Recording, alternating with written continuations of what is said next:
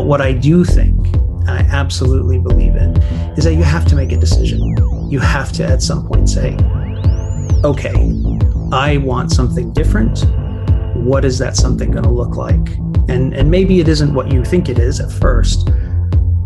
But I think, you know, the advice I would give anybody, whether you're thinking about doing executive MBA or whether you're thinking about changing careers, is start take start taking a step start moving start start saying okay i'm going to stop thinking about this and i'm going to start taking action whatever that action is Rebellentalk der große Freiheit.com Ja, und hier sind wir wieder, die zwei Positionierungsrebellen der große Freiheit.com, Jens Alsleben und Ja, Christoph from Hamburg and a sunny day because we have to talk in English today. Yes, our first uh, podcast in English, uh, thanks to Gary. And we are very happy about that.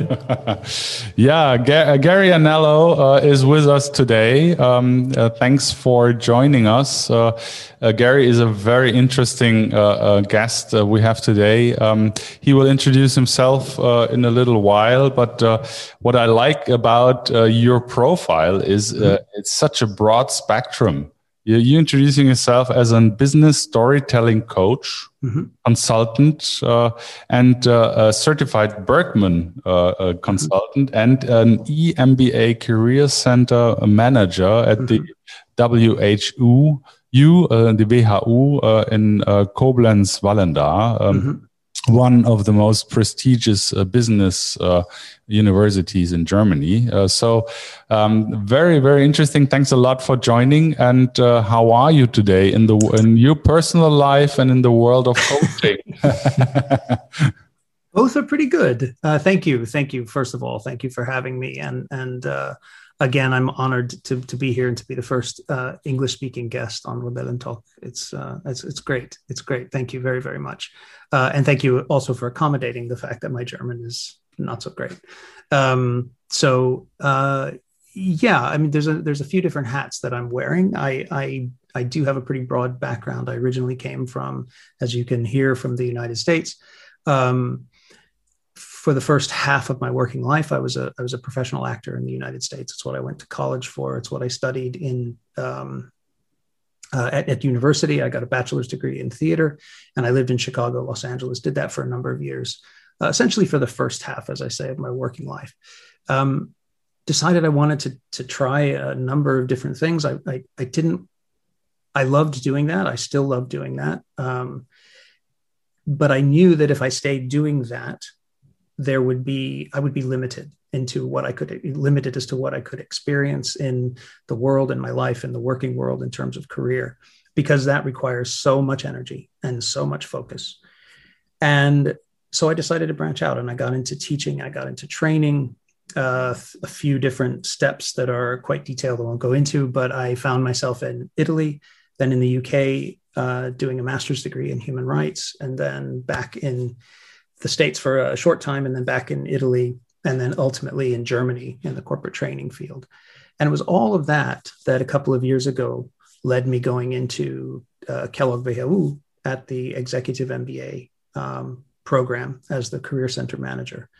And I think that really sort of sort of finally tripped the wire where it sort of all came together. And I thought, ah, this is really interesting for me, this whole idea of preparing yourself for a new career and how you do it and what are the steps you have to take and what does it mean when you want to change careers because I had done it myself.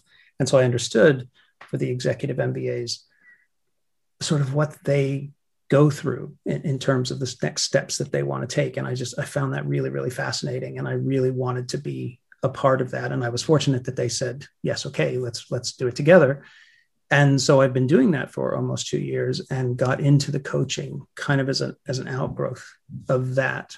Um, and the storytelling kind of goes back to the theater background and the idea that we hear so much now in business about storytelling. And I used to train in, in business storytelling at my my previous work, uh, and being able to tell your story and understand the why, the why you do what you do and why it matters and what's important about it and and where you want to go because of all of that.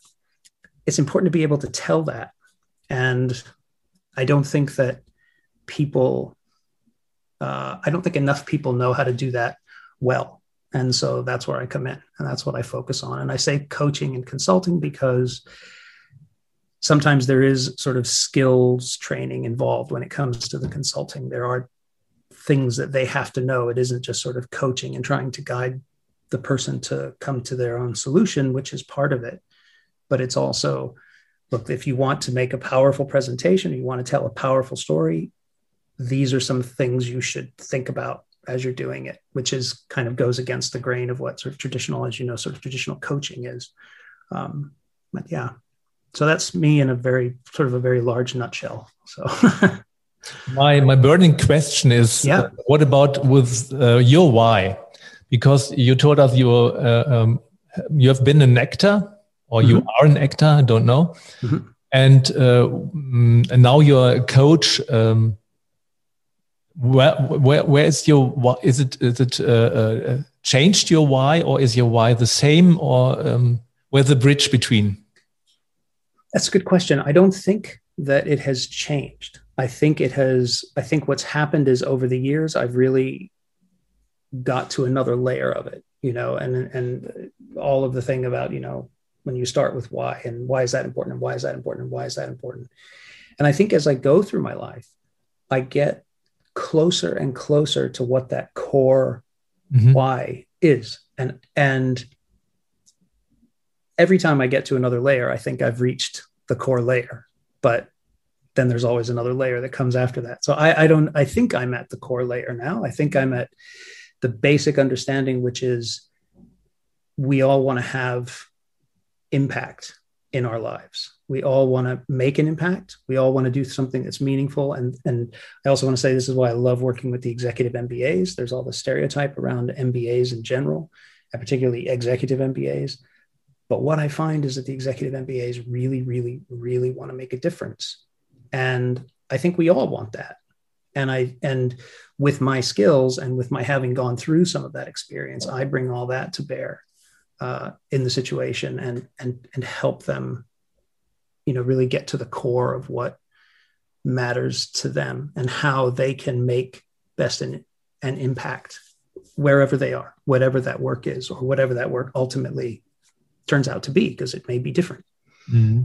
if you want to make a difference um, i think the, the, the difficult thing is uh, you have to dive deep into your soul and um, how do you assist the people to do this? It's through a combination of things. Um, it's uh, it's through sort of traditional coaching. Really, you know, you keep asking questions. You keep asking questions. What what what matters about that? What is that? What is important about that? Um, uh, I, I, was just having a conversation with a coaching client, and it, it he was thinking about the client was thinking about some issues that he was having with an employee of his and which really aren't a big problem for him but in the end as we kept talking you know i think slowly we're revealing it is a problem for him it is there are consequences um, there is an impact on their business and so how do you go deep i think it's it's really not settling for simple answers um, which is sometimes a challenge if somebody really wants to give you a simple answer and and not go past a certain point. Um, but I think it's having the patience to not accept the first answer that you get. Mm-hmm. I think that's really important. Um, when somebody says, "Oh, well, the answer to A is B," and then you just let them go, and then they start thinking and thinking that, well, maybe actually the answer is not B, maybe it's C or D or E or F or down the line, and having the patience to let them get there and not. And this is where the tension comes in between the coaching and consulting is, and not say, well, okay, right. So this is what I think you should do.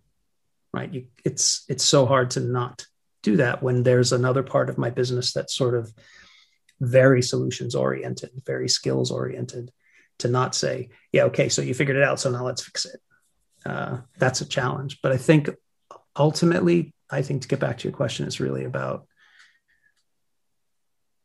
having the patience to let them sit with their own thoughts, their own feelings, their own questions, and let them, you know, let a let a, a, a client, let a person really ask their own question and let them go with it.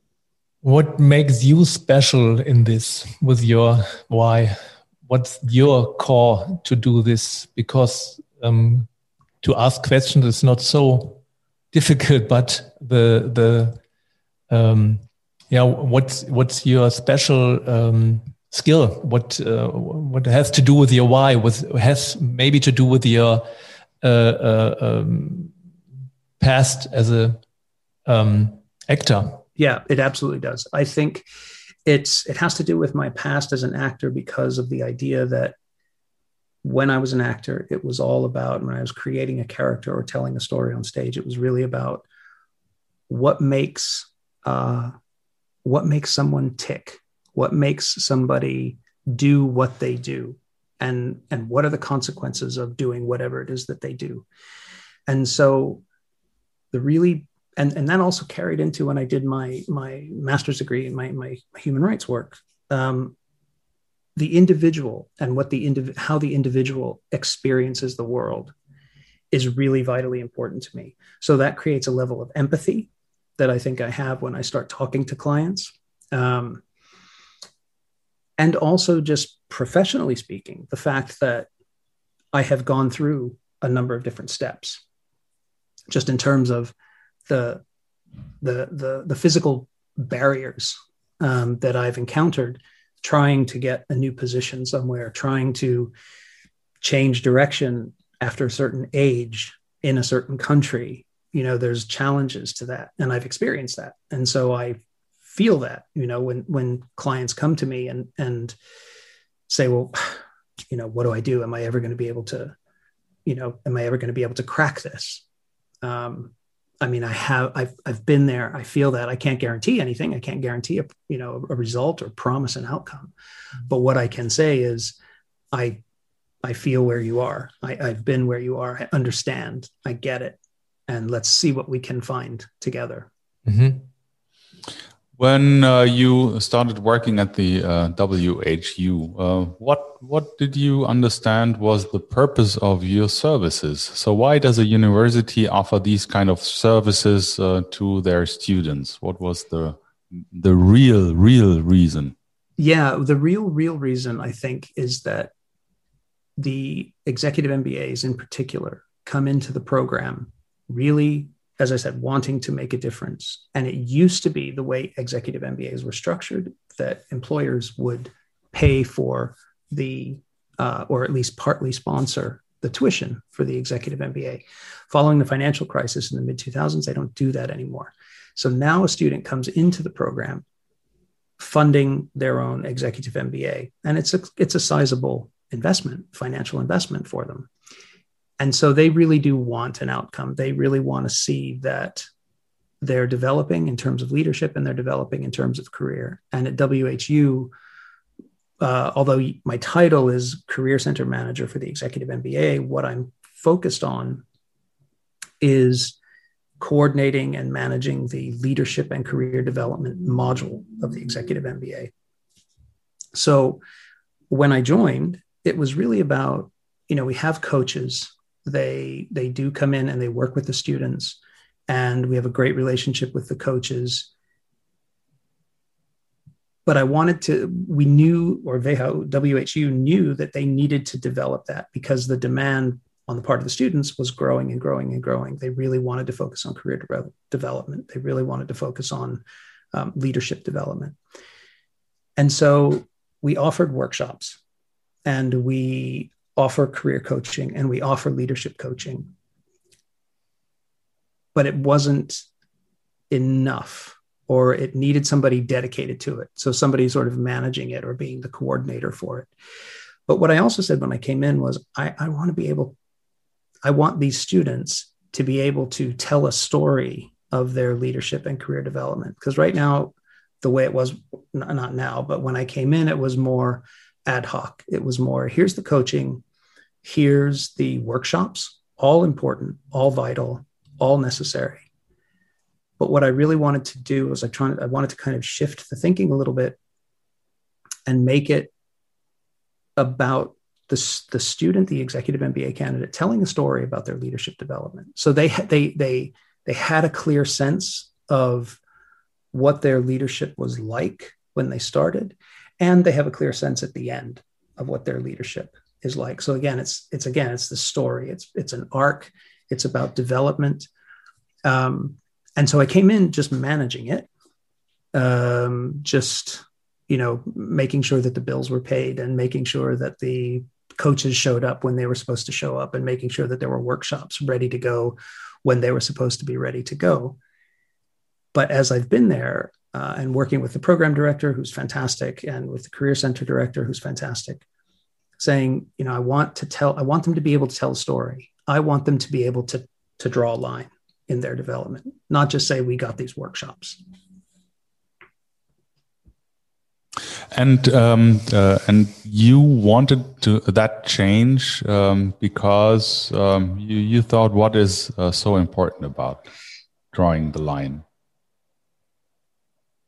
Because I think being able to see, to being able to step back from their journey mm -hmm. after the fact, that they can they can track their own development, they can track their progress, they can see, well, I started out as this kind of a leader and now I am this kind of a leader, rather than just say, you know, they just, uh, otherwise it's this sort of this sense, you know, that you're pulling these leadership skills from the air and trying to see, well, how do they all, how do they fit together or do they even fit together? I don't know because we have workshops on, on different, different kinds of skills and, and different, different situations. And, and so it was really about, can we create something that builds on what we did previously? And can we deliver workshops rather than just deliver them when it's convenient?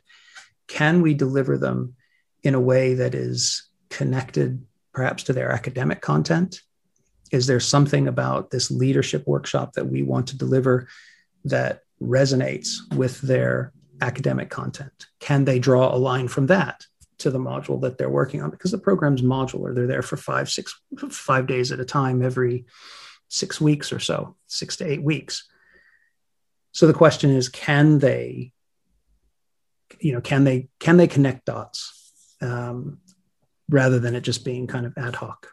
So, so that uh, falls into the smart uh, idea. So uh, you have to be able to measure it somehow um, your progress, uh, uh, also to argue um, the um, value for money type of uh, right. thing, right? Right. Absolutely. But but what would I uh, what I would like to know is um, if if you look at the numbers of students uh, who now uh, were able to uh, draw back a line to where they started, uh, what is um, what is the most uh, interesting um, development they um, they feedback to you? What what changed during that course, and and what was um, surprisingly uh, different uh, from what they originally expected the program to uh, have an impact on them? Um, so there's two. There's actually two ways to answer that. There's two answers to it. Um, when I first started, uh, I led a, and I still lead every module twice per module. Uh, something that's called a guided reflection. It's completely voluntary. Uh, and it's also completely confidential. They come into the lecture hall. I ask them a couple of questions that are connected to leadership, that are either connected to the academic content or connected to the workshop they had done the previous day, because it's usually done on the third and fifth day of the of the module. And I ask them a question that is connected to it. Uh, they have a book that they journal in when I ask the questions. I give them time to reflect. And then at the end of that, I give them time to to exchange ideas, to volunteer, to share any information that they that they came up with, or any thought that they had, or any question that they had. It's it's completely wide open, and it's completely up to them what they what they ask, right?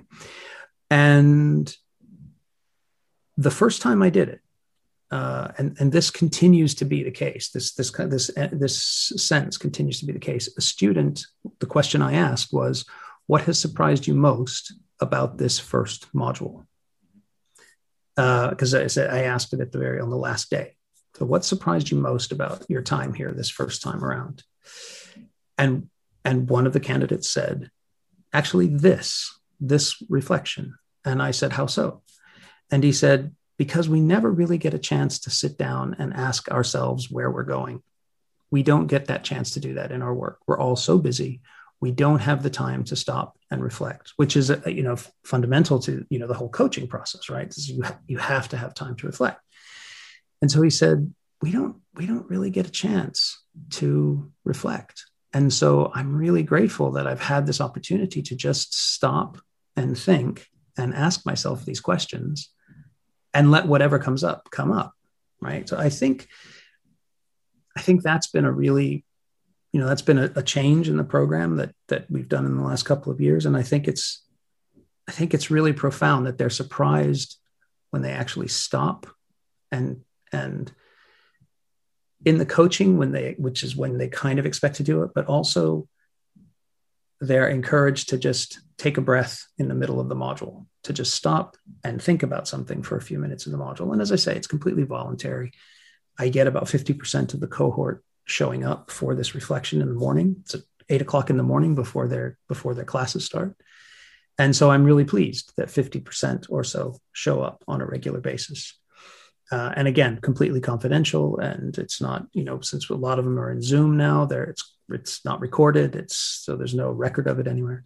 And then the other thing is more about the career development. Um, students very often come into the program with a very clear they think idea of what they want and where they're going. And more than once uh, and i always tell candidates when i interview them for the for the following cohort uh, that it's not uncommon because it has it happens every year uh, has happened every year multiple times that a student comes in and says okay this is what i want. This is what i want. This is what i want to do. This is what i want to achieve. Can we start the career coaching now? When do we start the leadership coaching? I want to get going. And if they insist if that's what they want that's what they want. That's what i'll that's what i'll give them. That's what i'm supposed to do right? If that's i give them what they want. That's what they want from the program. But what i do first is i encourage them again to take a breath to think about how much they have on their plate at the moment. And if they are willing to consider waiting until the next module before they take such a giant leap. And usually people say, yeah, okay, you're right. Have, there's a lot going on. I have I haven't studied in 20 years. I don't really know what I'm getting myself into. And um, and invariably they come back the next module and say, uh, yeah, remember everything I told you about what I wanted? Never mind. I wanted, I'm not thinking about that anymore. Because what happens is they get exposed to so many different industries, so many people at so many different levels, and they get stimulated by all this kind of exciting change that's going on around them, both in their own lives and in the lives of the cohort around them. Um, that they just get completely surprised by, I think, the possibility in terms of career. I think they're surprised by the possibility. Um, and and and I find that that's it's unsettling for them, which I completely understand. Uh, and I tell candidates this. Um, it is unsettling for them, but I love it because what that tells me is that they are absolutely 150% taking their careers seriously.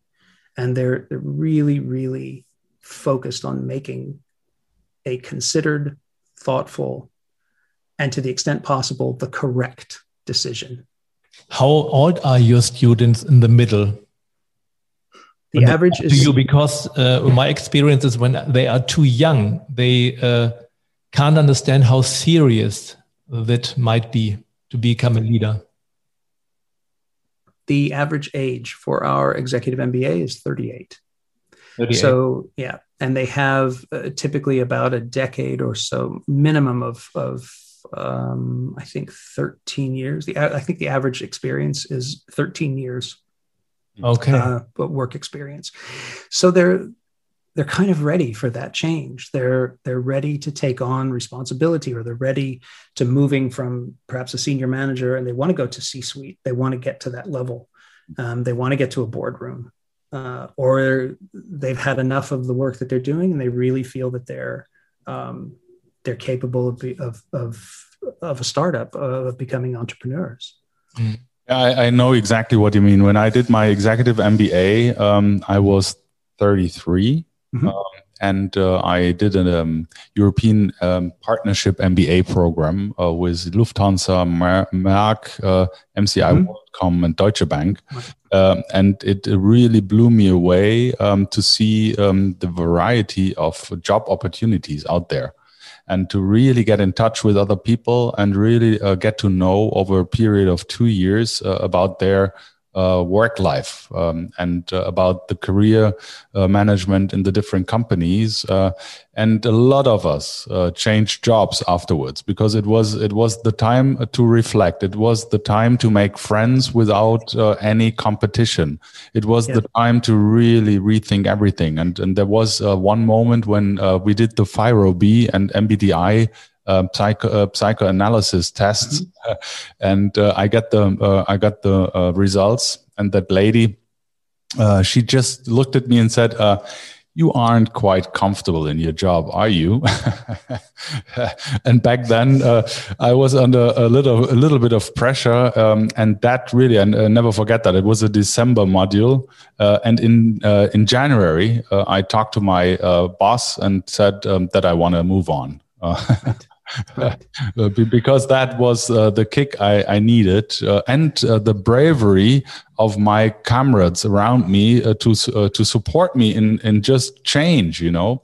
Uh, and and that was a lovely experience, and we made friends, really big friends, and we still are. Um, most of my closest friends are still from the MBA, MBA time.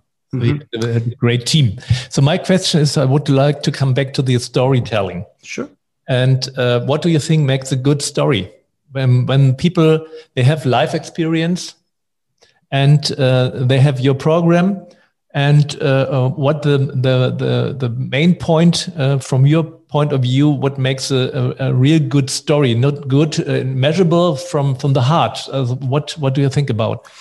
I think ultimately, yeah, I think that's a good point. I think ultimately it's about the heart. Uh, I think, and I think where it becomes meaningful is it's about the change. It's about, I mean, it's the it's the core of what, makes drama drama.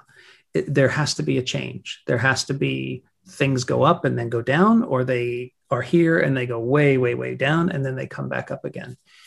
And I think the more that you make your story, whatever that is, whether it's about your business, your career, your life, your personal situation, the more it, the more that it is about transformation and the extent to which you were reluctant to make that transformation and when you embraced it or maybe you didn't ever embrace it but it's about that transformation and and and the kind of impact that it had on you. And people always cite, you know, the Star Wars trilogy and, you know, as, as storytelling examples. And I think they are great storytelling examples because here you have a hero. It's a classic hero tale. He didn't want to do what he did. He had no choice. Uh, and then he realized at the end that he was kind of destined to do it all along. And, and what would have happened if he had not embraced what he should do. And I think that's I, I think stories like that are really, really powerful. And so, what makes a good story is a is is um, the transformation that happens. What do you think? Are they brave enough to face their own truth? The the the candidates, the executive MBA candidates, or I think they are. I think they're. I think they are always undertake. I mean, they are. They have undertaken a huge commitment financially and in terms of time and professionally. Um, by and large, yes, they they they know what they're getting into. They may not know quite the extent of what they're getting into, but I do hear it all the time, and I don't. It's not unique to to Kellogg WHU's executive MBA. It's it's I hear it from executive MBAs, and and, and Jens, maybe you can say yourself. You you kind of expected transformation. You didn't expect the transformation that you ultimately experienced. Uh, and friends for life is something I hear all the time. Mm-hmm. Um, I thought what you said, Jens, was beautiful about you know you you were suddenly in this environment where there was no competition, right? Mm-hmm. And I think you know I think that's a really powerful that's a powerful thing to understand about the executive MBA. People aren't really competing against one another. It's not like a typical job situation, right? Where you're trying to get ahead. You're not really trying to get ahead. You're really there to support one another. Yeah. So, um, what what I uh, as we are not uh, promoting an MBA program, I think yeah, uh, I think it's uh, it's it's really uh, well considering, um, worth considering. But uh, what really is interesting for us is um, they come in as leaders mm-hmm. at the average age of 38, and they go out as different leaders. Um, and there is some something which changed in the middle but what changed uh, in their leadership um, behavior?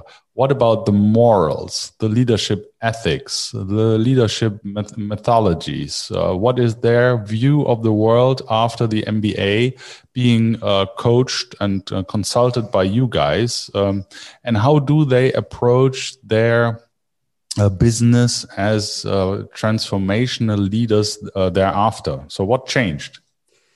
I think yeah, it's um I think it's a lot of things, but I think ultimately um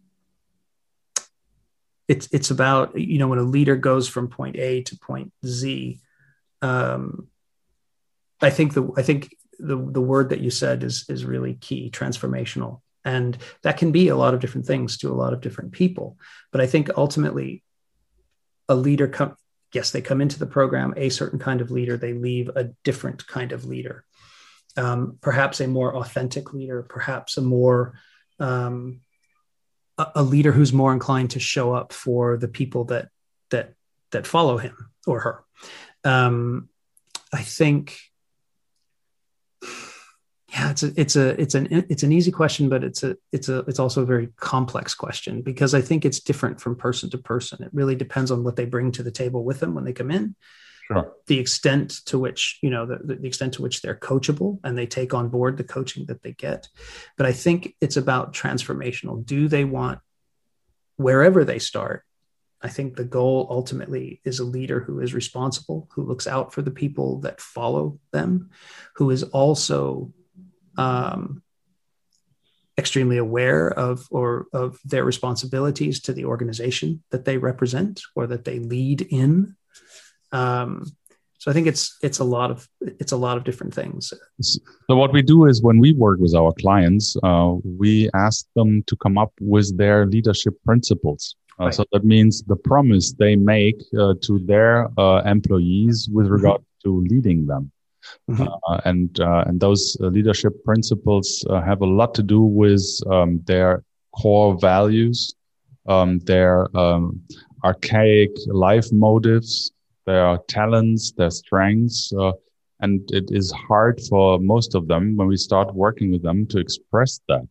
Mm-hmm. Uh, we help them express um, their, these archaic um, uh, needs. Needs, yeah, thank you. Mm-hmm. Uh, and um, to also uh, translate that into what uh, what does that mean for me as a leader?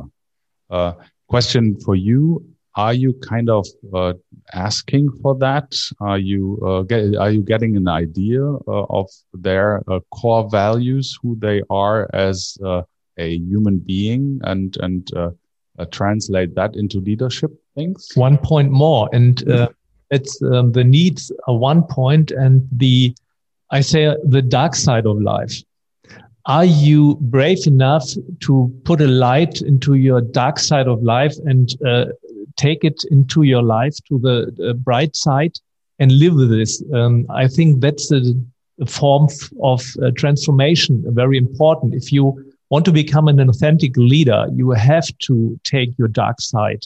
Mm-hmm. And uh, and you have to know everything about your needs, and then you have to take questions like Jens uh, said. I think it's my point of view. Yeah, yeah, I, I agree. I, I think uh, the coaching itself, I don't do the coaching of the students. We have coaches. Uh, we have a, a, pool of coaches that that work with our executive MBAs. So they do the coaching, and each one has a slightly different style and a slightly different approach to coaching, because it's coaching I don't I don't have any sort of you know direct contact with the content or the outcomes or um, or what gets discussed only the extent that if if if one of the candidates wants to share that with me. Um, there are coaching conversations that I'll have with the students that's not sort of official coaching, but it is a coaching type conversation where I will ask these kinds of questions and I will try to get them to kind of uncover what's you know what's what's going on and what's deepest going on and, and kind of where they are where they think they might be headed. We also have you saw on, on my on my linkedin profile that as a, as a Birkman consultant we use the Birkman at, at whu and the Birkman speaking to your point about the dark side um, um, your the Birkman you know works along four dimensions. It works along along your interests your usual behavior your needs and your stress behavior. And so when they do this questionnaire uh, which is a little bit uh, like the MBTI, but a little bit not like the MBTI, and a little bit like DISC, but a little bit not like DISC. Whatever. um, uh, as they all are. And but I like the Birkman because I don't think it. It I think it looks it, it holds up a mirror, and I think it helps you look square in the face of what are what happens when you're not. It's you know it's the usual behavior is what happens when your needs are being met and the stress behavior is what happens when your needs are not being met. And so I think it's useful to have, I do individual debriefs myself with, with the students um, at the beginning of the program. And, and we don't shy away from, you know, what happens when you don't get this? What happens when you have this need and it's not being met? Birkman suggests that this is what happens. How does that resonate with you? Does that does that make sense to you? Would you say that that's accurate? Um, so I think I, th- I think you're to your point. Absolutely, I think you can't really shy away from, you know, those things that are maybe not, you know, the most flattering part of you, or where you might jump the gun, or you might jump to conclusions, or you might get upset about something that your colleague sitting right next to you would never in a million years get upset about, but you do.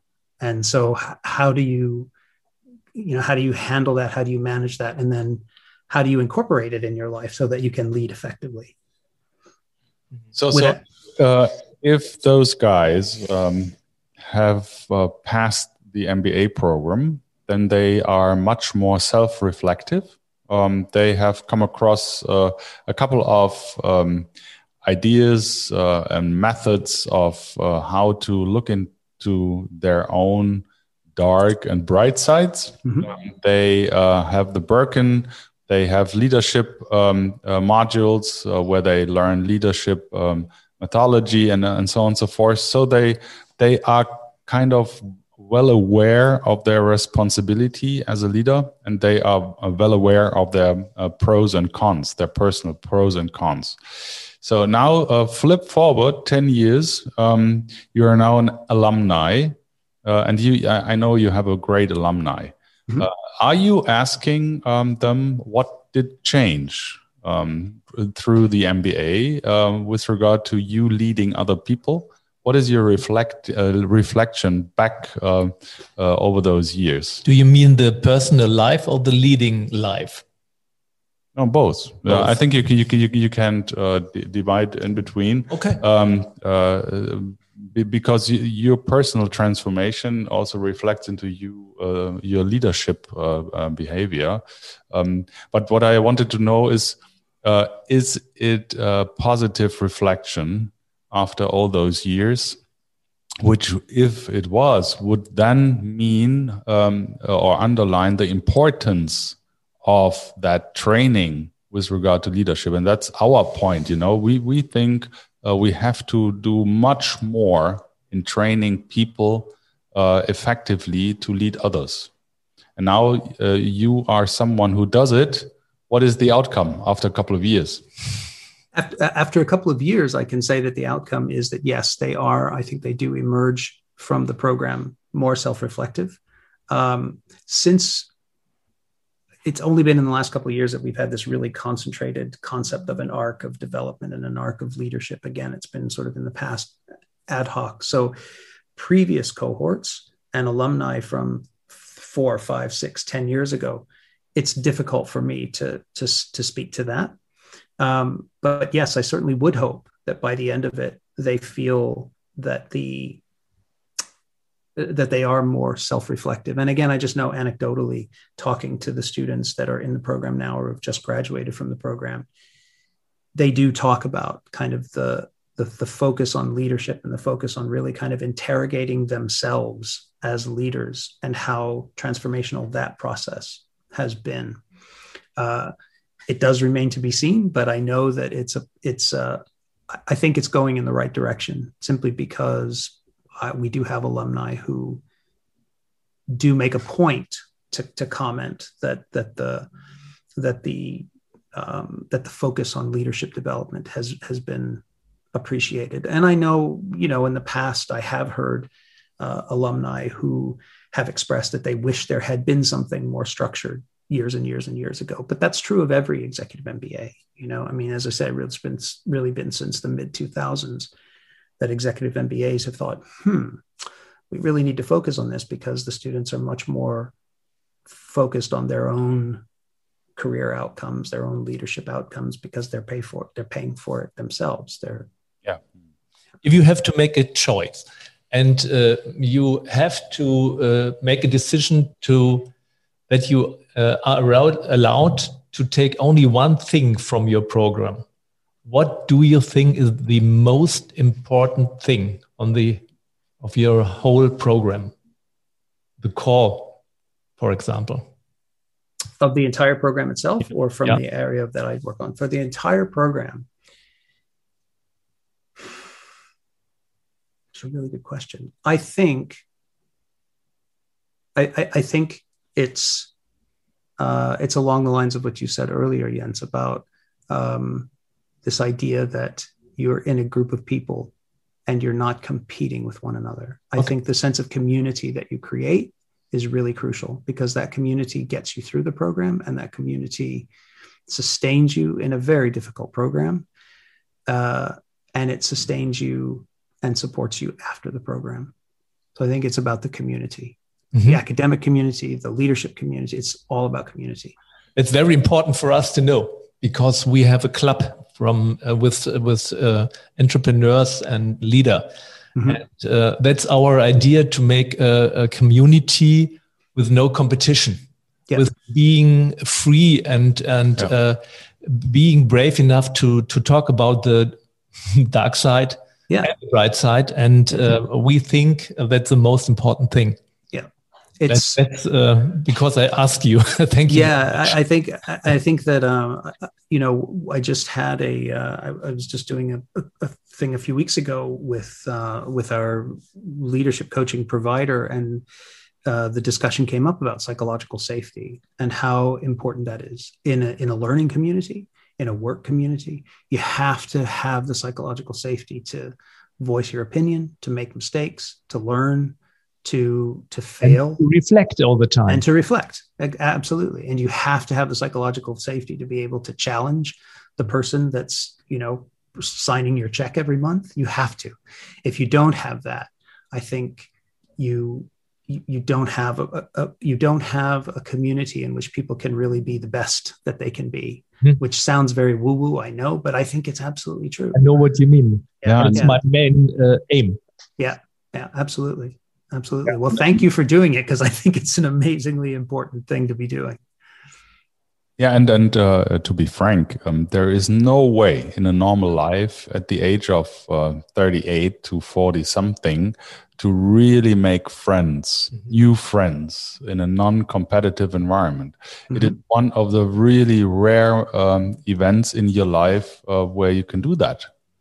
Uh, so stepping out of your normal working life um, and go uh, and, and do another grade, uh, another course, another uh, a program gives you that opportunity and mm-hmm. that is also um, giving you new supporters for your life mm-hmm. and, and that is uh, really undervalued um, to to many um, that they only see the costs uh, and it's not a, not even the network that I get a, a better uh, entry ticket into other companies or whatever. It is really, really about making friends and and uh, uh, readjusting your whole social environment. Absolutely. The question is how can you improve your, your career? And there you have some golf clubs, some sailing clubs, some uh, different business clubs, Mhm. but there's no one you can be you. You, you can't be authentic, and you are always Beautiful. uh, playing a, a, a role, and and um, that's not um, our aim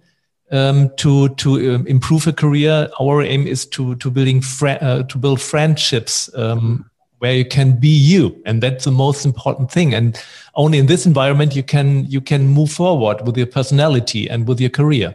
Mhm.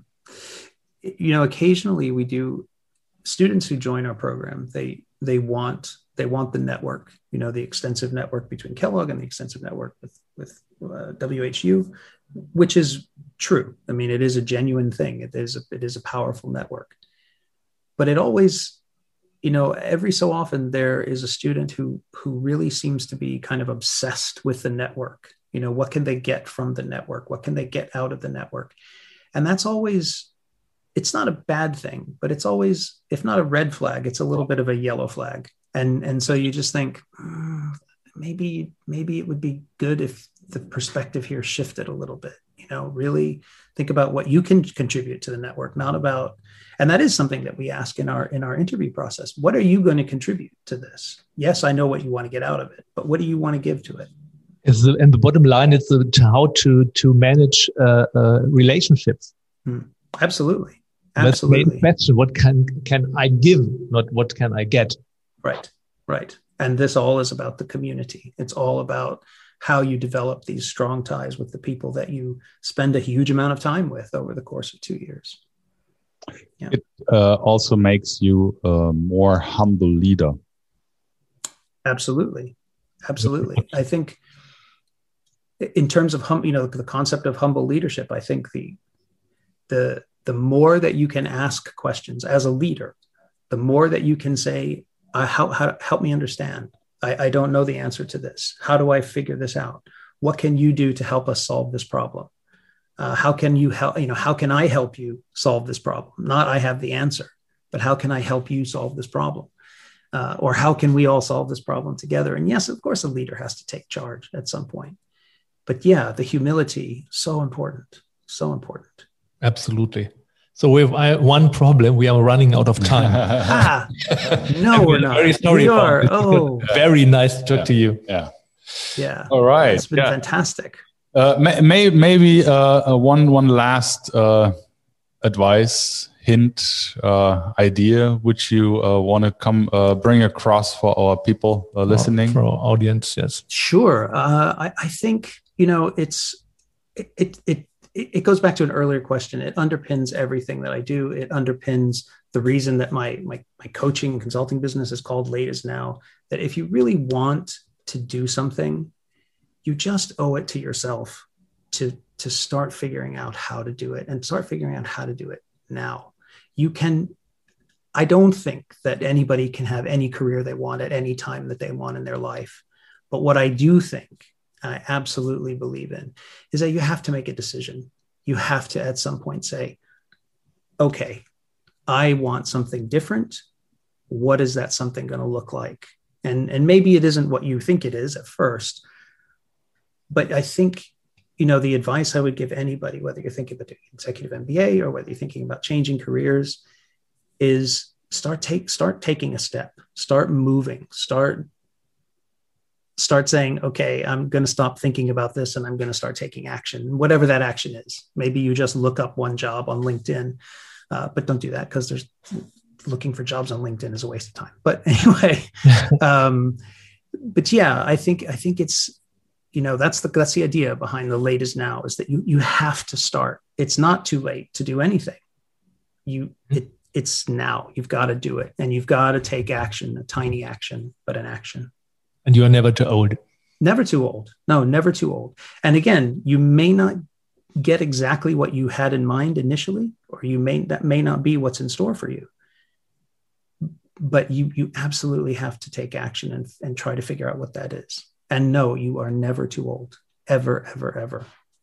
There's always something different ahead 100% with you. Thank you. Yeah, Thank, thank you very you. much. Thank you. So we we finished uh, our first English podcast. Was Uh. You did great.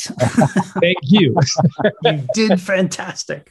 yeah, Um, made it easy No, thank for you. us. Thank you very much. Thank Uh, you. Thank you. take care, stay healthy, uh, and um, uh, continue your wonderful work uh, and Thank you.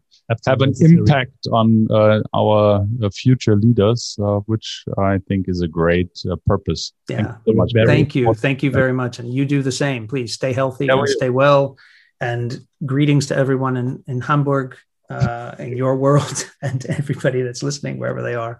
Uh, uh, stay And, uh, healthy. we hope to uh, catch up with you um, every once in a while and Yes. see how it goes. Would nice. Absolutely. Yes. Let's definitely stay in touch. Great. Bye-bye. Thanks so much. Bye. Bye-bye. Have a good weekend. You too. Bye. Bye. Rebellentalk. Der große Freiheit.com